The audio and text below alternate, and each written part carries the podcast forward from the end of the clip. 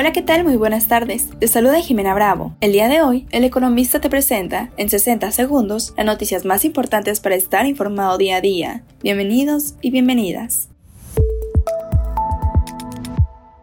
En primer plano, el Sistema Nacional de Cuidados es uno de los grandes pendientes que se tiene con las mujeres. Gabriel Llorio, subsecretario de Hacienda, ha dicho que aún se estaban evaluando cómo se podrían implementar dicho sistema. Explicó que una de las ideas era hacerlo tipo el sistema de pensiones, en donde el gobierno, el empleador y el empleado abonan a este.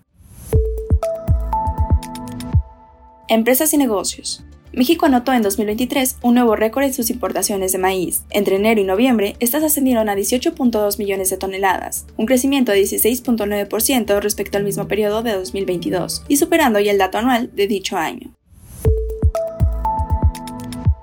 Política y sociedad.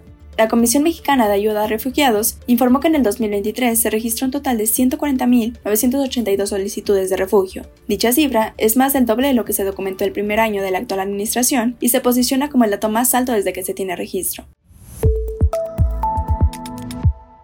Mantente informado con el economista. No olvides seguirnos para no perderte tus 60 segundos de noticias. Hasta mañana.